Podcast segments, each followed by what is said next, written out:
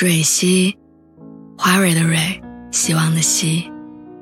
今天你还好吗？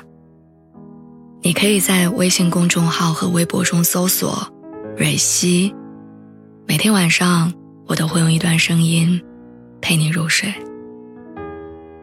听完今天的故事，祝你晚安，做个好梦。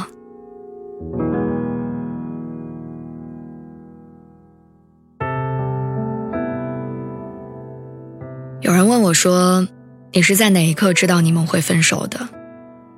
我想大概是在那天晚上，我拼乐高，拼了三个小时还没有拼成一座小城堡。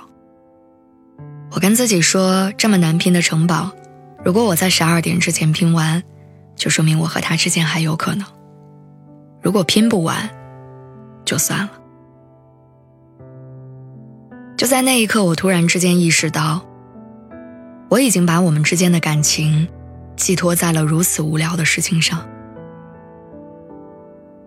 其实那段感情已经过去五年了，但后来每每回想起来，我还是会觉得难过。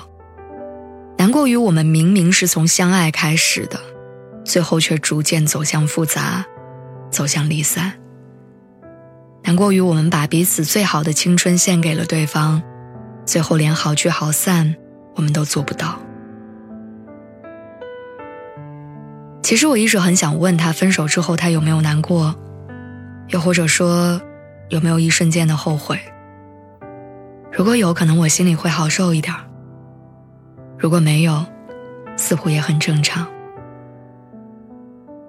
他说我会遇到比他更好的人，但其实，是他想拥有比我更好的人。我记得分手之前的一个月，我们的关系变得冷淡。他不再告诉我晚上要加班，我也不再告诉他明天做什么样的早餐。我们不会主动分享自己的日常，也不再关心对方今天过得好不好。我们的对话框里只剩下“早安”“晚安”“好的”那种状态，像极了陈奕迅《积木》里的歌词：“先是沉默长了，后来吻也停了，就慢慢一边爱。”一边哭着，两个人从无话不说到无话可说。我们花费了很多年积累起来的感情，不知道在哪个瞬间它没有了。我记得分手那天下着小雨，他约我去一家我们经常去的川菜馆，点了我喜欢吃的辣子鸡和毛血旺。我们各自低着头专心吃饭，什么话都没说，偶尔眼神对视。又马上缩回来。其实我们心里都很清楚，那应该是最后一顿饭了。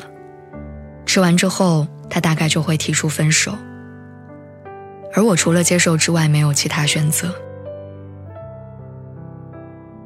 我想起来，我们第一次来这家店吃饭的时候，我还不太能吃辣，吃一口菜就要喝一口水，不然就会被辣椒呛得流眼泪。他那会儿还笑着说。